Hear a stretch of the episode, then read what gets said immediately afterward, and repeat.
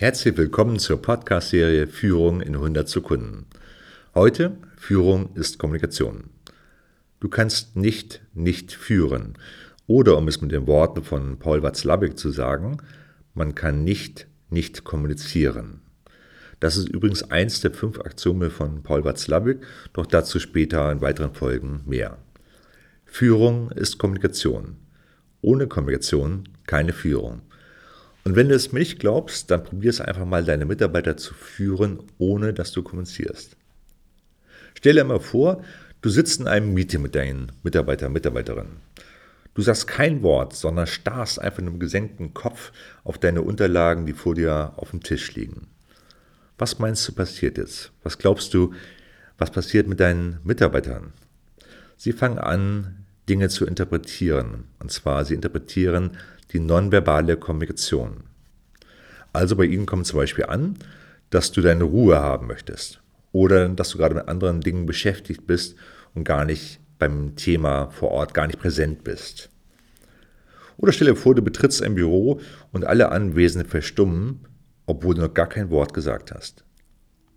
Führung bzw. Kommunikation passiert somit über das gesprochene bzw. geschriebene Wort und über unser Auftreten, was in der Stimme, Gestik und Mimik ausdrückt. Während man sich passende Worte zurechtlegen kann, ist unsere nonverbale Kommunikation ehrlich. Das bedeutet, Worte können etwas vormachen, was nicht wirklich von nicht wirkliche Tatsache entspricht. Körpersprache, Mimik und Stimme sagen fast immer die Wahrheit.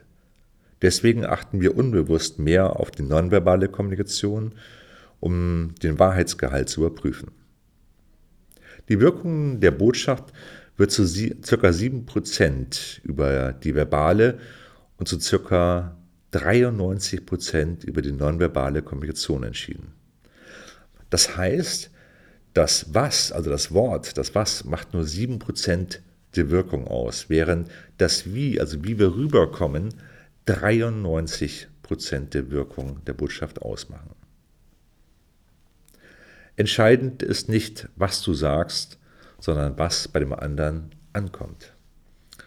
Heute möchte ich dir den ersten Tipp zum Thema Kommunikation geben. Hör einfach mal auf dein Bauchgefühl. In den meisten Fällen wirst du eine Störung in der Kommunikation spüren. Du wirst es im Bauch spüren. Sprech diese Störung an. Wie du das am besten machen kannst, erfährst du in den nächsten Folgen. Ich wünsche dir ganz viel Spaß und freue mich auf den nächsten Podcast mit dir. Bis dann. Tschüss.